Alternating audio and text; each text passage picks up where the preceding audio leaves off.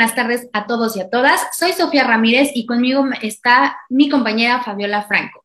Muchas gracias a quienes nos están escuchando en este espacio de la Cátedra Francisco y Madero a través de Radio 13 y del programa The War Room. Daniel, muchísimas gracias de nueva cuenta por este espacio. Y bueno, pues sin más, el día de hoy hablaremos acerca de las declaraciones que ha realizado el presidente Andrés Manuel López Obrador sobre las universidades y en específico sobre la autonomía de la Universidad Nacional Autónoma de México. Y para ello tenemos el gusto de contar con la presencia digitalmente de la doctora Marta Singer de la Facultad de Ciencias Políticas y Sociales de la UNAM. Doctora, muchísimas gracias por acompañarnos. ¿Qué tal? Muy buenas tardes a todas, todos, todes. Un gusto estar con ustedes. Muchísimas gracias. Y bueno, pues sin más, eh, queremos escuchar un poco sobre su opinión acerca de estas declaraciones que ha realizado el presidente acerca de la UNAM. Eh, ¿Usted qué considera? ¿Que es verdad, es mentira lo que dice acerca del neoliberalismo dentro de la universidad? Adelante, doctora, por favor. Sí, muy buenas tardes a todas, todos. Eh, una vez más, creo yo que estas declaraciones son poco afortunadas por varios motivos. El primero de ellos es que nuestra universidad es un espacio eh, demasiado grande para encasillarlo en una sola eh, corriente eh, de opinión o en una sola posición política. es un espacio que a lo largo de sus muchos años de existencia ha logrado la convivencia de las posiciones más disímbolas y eh, sin lugar a dudas es una institución habitada por eh, una enorme pluralidad de eh, ideas. es un espacio de tolerancia y es un espacio que yo creo que se equivoca mucho el presidente, con todo respeto, cuando nos encasilla a todos dentro de una sola posición. yo no me veo identificada, por supuesto, ni con las posiciones conservadoras, mucho menos con la defensa del neoliberalismo o de lo que eh, eh, de manera acertada él eh, ubica como posiciones neoliberales en la educación superior. Sin lugar a dudas que las hemos vivido en los últimos 30 años, sin lugar a dudas que han llevado a una intención de homogeneizar, sobre todo en las instituciones que dependieron del sector público durante muchos años o a veces de eh, los ires y venires de la política local, la UNAM, por el contrario, gracias a su autonomía, gracias a su historia, gracias a las luchas sociales que ha dado durante muchos, muchos años, ha logrado ser eh, pues un espacio que eh, se caracteriza por el pensamiento más libre y por la convivencia de lo más distinto. Además, es un espacio que al ser gratuito eh, hace eh, de nuestra eh, máxima casa de estudios un espacio que alberga a la población, yo diría, con menores ingresos de todo el país. Es un espacio en donde los alumnos no pagan por titularse ni pagan por estudiar y por lo tanto nuestra, población estudiantil siempre eh, eh, ha sido una eh, población de muy, muy escasos recursos, que si no fuera porque tienen esta universidad, no tendrían manera de acercarse a el conocimiento y a la realización de sus intereses profesionales. Me siento muy orgullosa de ser universitaria, me siento muy orgullosa de ser profesora de tantas generaciones de alumnas, alumnos, alumnes que han tenido la oportunidad de educarse en la pluralidad, de educar, eh, eh, eh, de conocer las herramientas para el aprendizaje, para la investigación y para el ejercicio profesional, eligiendo cada una y cada uno de ellos a sus profesores, eligiendo cada una y cada uno de ellos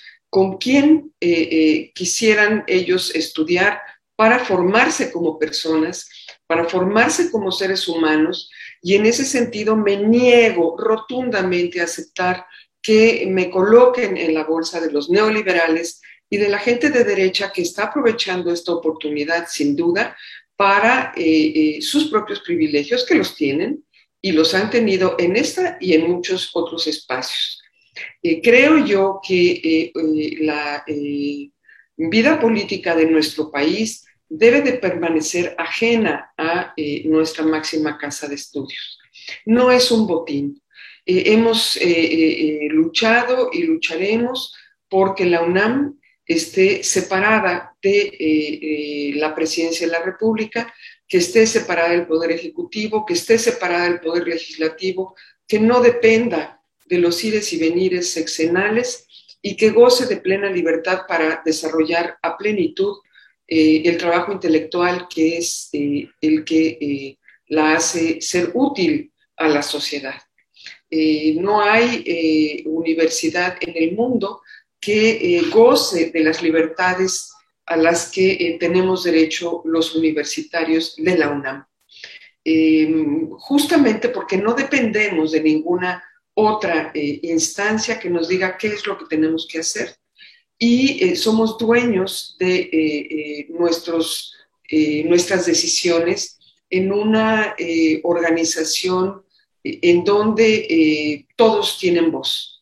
En nuestra Facultad de Ciencias Políticas y Sociales, la vida se rige, la vida académica se rige por decisiones paritarias, donde están presentes los alumnos en igualdad de condiciones que los profesores y, por supuesto, pues las autoridades eh, en donde podemos disentir y en donde eh, justo eh, estamos en medio de un proceso electoral para decidir a nuestros representantes. Y eso, eso hace todavía más dañino que desde la presidencia de la República se tomen posiciones que son muy alejadas de la verdad y que pues no, no son lo que los universitarios sentimos. Y bueno, pues con estas declaraciones que justo al inicio de su sexenio el presidente se sentía muy orgulloso porque muchos de los que componían su propio gabinete eran egresados de la UNAM y se dejaba de lado a estos egresados de universidades privadas que habían estado cuando menos en los últimos dos eh, sexenios prioritariamente. ¿Habrá algo de verdad, doctora, desde su perspectiva en las opiniones del presidente Andrés Manuel? Realmente me sorprendieron muchísimo y me sentí agraviada. Muchas de mis alumnas, alumnos forman parte del gabinete del presidente López Obrador hoy en día y me siento muy orgullosa de que así sea. Son gente que está formada eh, de una manera muy integral, gente sólida de convicciones y de principios y me siento ajena completamente a esos señalamientos. Eh, la universidad es suficientemente amplia, heterogénea, y diversa, como para que eh, tengan cabida todas las voces, algunas que eh, pues no son las que dominan en la vida política hoy y otras que, pues, digamos, tenemos de todo, ¿no? Y, afortunadamente, afortunadamente, eh, eh, podemos seguir luchando por una universidad libre en donde eh, los universitarios tengamos el espacio para la libertad de pensamiento y la libertad de ideas. Es una casa que da cobertura a todas, a todos y que vive de la diversidad. Es el espacio en donde florecen las ideas, justamente por la posibilidad de eh, eh, aprovechar el diálogo, el debate y eh, la razón como el fundamento de su existencia.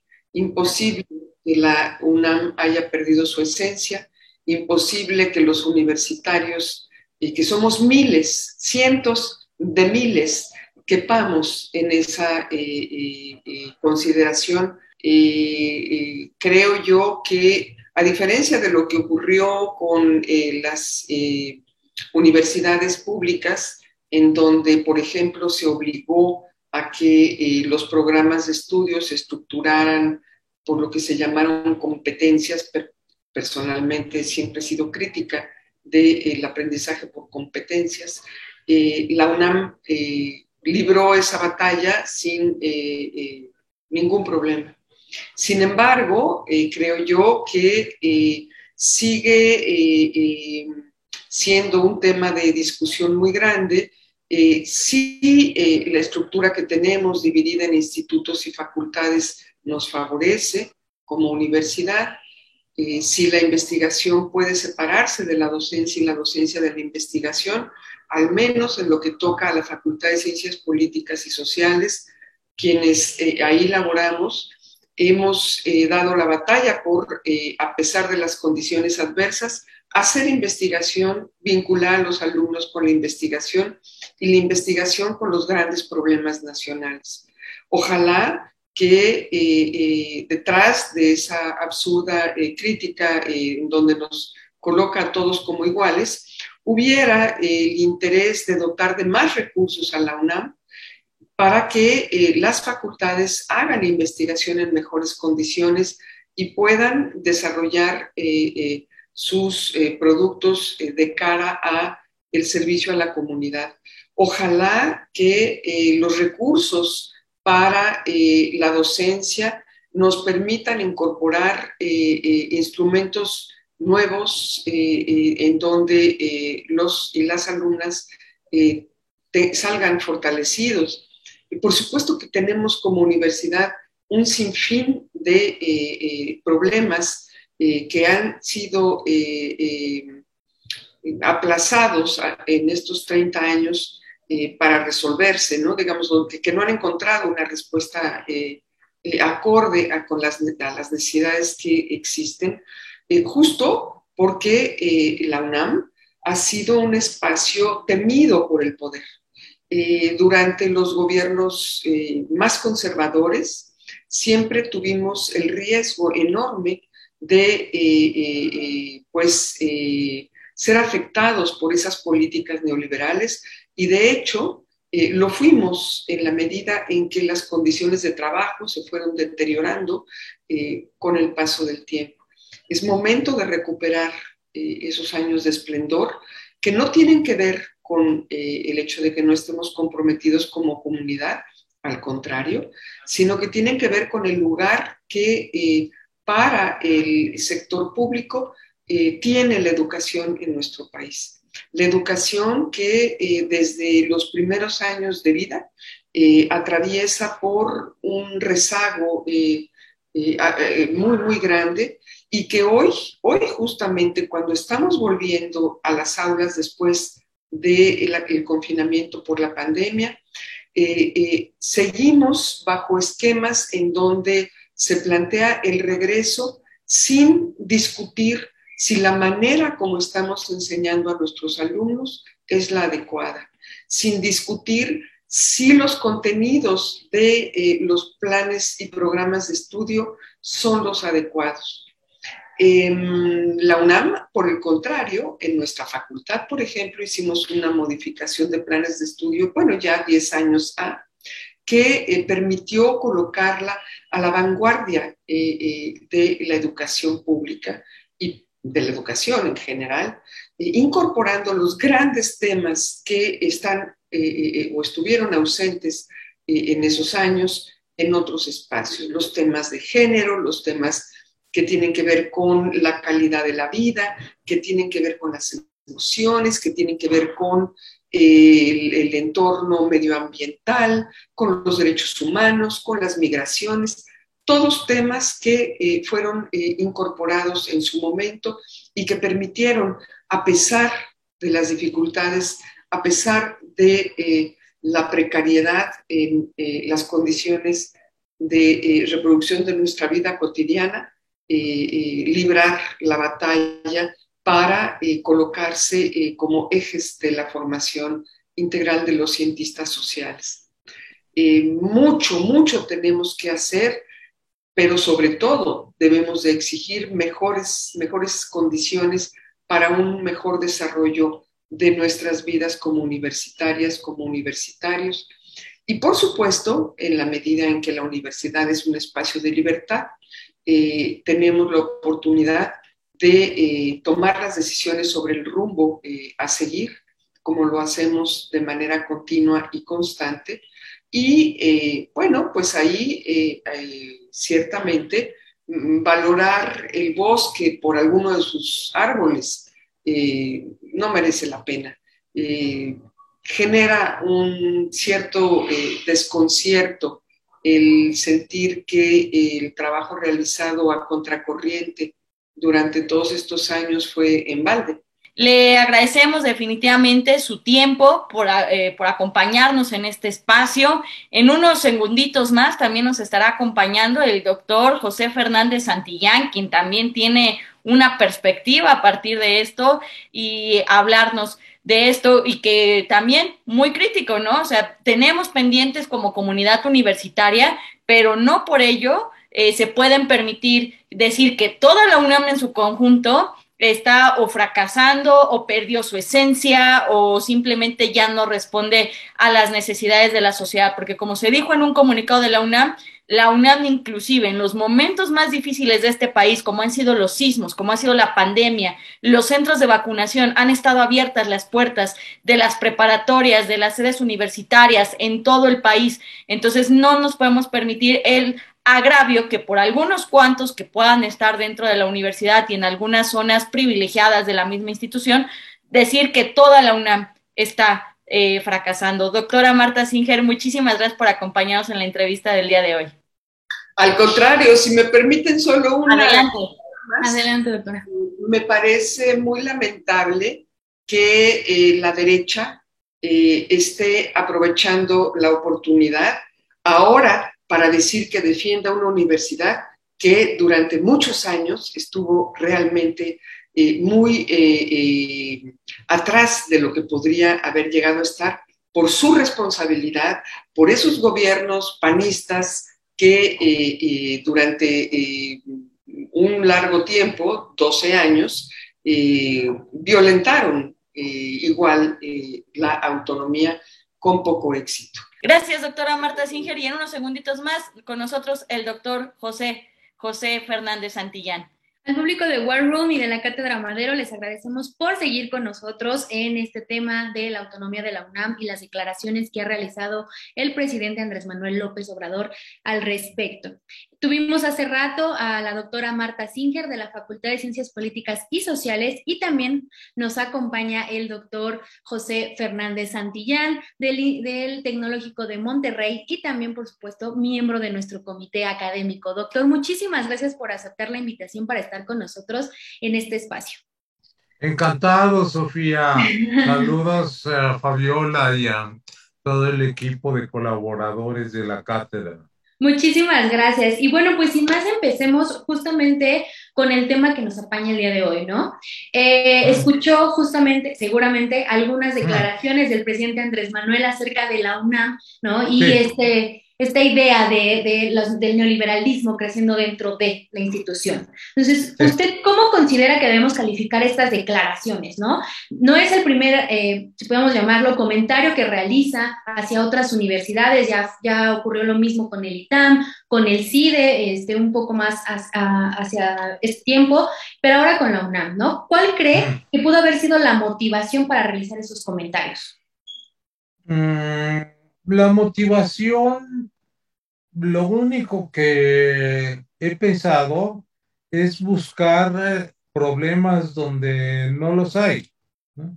Y eso es propio de los regímenes populistas. Es decir, los regímenes populistas para poderse sostener necesitan hablar a nombre del pueblo, aunque no representen al pueblo en su totalidad. Bien se lo dijo eh, Ciro Murayama al representante del, mm, de Morena en el Consejo General del IFE. Usted no puede hablar a nombre de todo el pueblo porque eh, sacaron el 35% de la votación, ¿no? Y aparte, bueno, de López Obrador presume 30 millones de votos, pero el padrón electoral en el 2018 eran 90 eh, millones eh, de personas. Entonces, por una u otra razón, dos de cada tres mexicanos no votaron por él. Entonces, hay un déficit de legitimidad. Eso por un lado. Por el otro, eh, uno de los factores característicos del populismo es la búsqueda de un enemigo. eh, mantener siempre la conflictividad, eh, establecer el ambiente de urgencia y de encono en la sociedad, eh, y en este caso en la sociedad mexicana. y la otra cuestión importante es que él dijo que en la universidad se había derechizado y se había vuelto neoliberal. Pues nada más eh, falso que eso, porque la universidad eh, siempre ha tenido una característica de izquierda, que quiere decir de vinculación social, ¿no? Mm, y como bien lo dijeron en algunos de los comunicados que han salido de la UNAM, pues la UNAM no se dedica a adoctrinar, sino a enseñar, ¿no? Entonces, eh, es falso que eh, haya metido como doctrina a el neoliberalismo, cosa que sí hizo el ITAM conscientemente. Eh, entonces, yo hice, yo publiqué un artículo en Nexos en febrero de 1984 que se llamaba México, Estado y Neoliberalismo.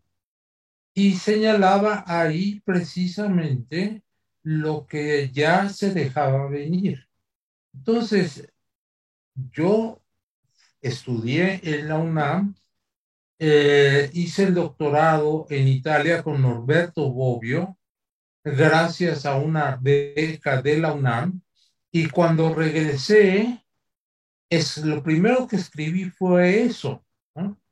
Entonces, eh, lo otro que aprendí con Norberto Bobbio es la defensa de la democracia. Entonces, nada más falso que decir que la UNAM eh, se volvió neoliberal. Yo no veo por dónde. Los profesores eh, de ingeniería pues no pueden dar ingeniería neoliberal o ingeniería eh, marxista, pues es una locura eso, ¿no? Y entonces él ha agarrado con nosotros, con los de ciencias sociales, es decir, con el área humanística, ni siquiera sabe mencionar bien las cosas. El área humanística y el área científica. En el área humanística dice que somos neoliberales, pues nada más que se dé una paseadita por la Facultad de Filosofía para ver si hay algún liberal, neoliberal ahí, ¿no? Y en la Facultad de Derecho, pues no se da derecho neoliberal, pues eso no es cierto. Y en economía menos, mucho menos. En economía hay un pensamiento de avanzada eh, y que ha promovido sobre todo el pensamiento crítico contra las políticas neoliberales que se echaron a andar en México desde la época de Miguel, Miguel de la Madrid y que continuaron hasta mm, Peña Nieto. Eh, entonces, me parece que Andrés Manuel López Obrador, siendo egresado de la Facultad de Ciencias Políticas y Sociales con el título de licenciado en Ciencias Políticas y Administración Pública, pues pasó de noche en la universidad y además eh, su estancia se prolongó durante 15 años. Y entonces uno se pregunta, ¿qué aprendió? Y además eh, nunca estuvo en contacto con la academia, ¿no? Eh, eso es otra de las características precisamente del populismo es el anti-intelectualismo. Entonces, yo creo que es un ataque al mayor centro de producción científica y humanística del país. Eso es lo que veo como muy peligroso. Eh, la universidad es un espacio abierto a la discusión, ¿no? Em, y eso le ha dado su esencia. Desgraciadamente hay otros profesores en la Facultad de Ciencias Políticas de que toman a sus clases como adoctrinamiento, pero del marxismo, no del liberalismo, es todo lo contrario, ¿no?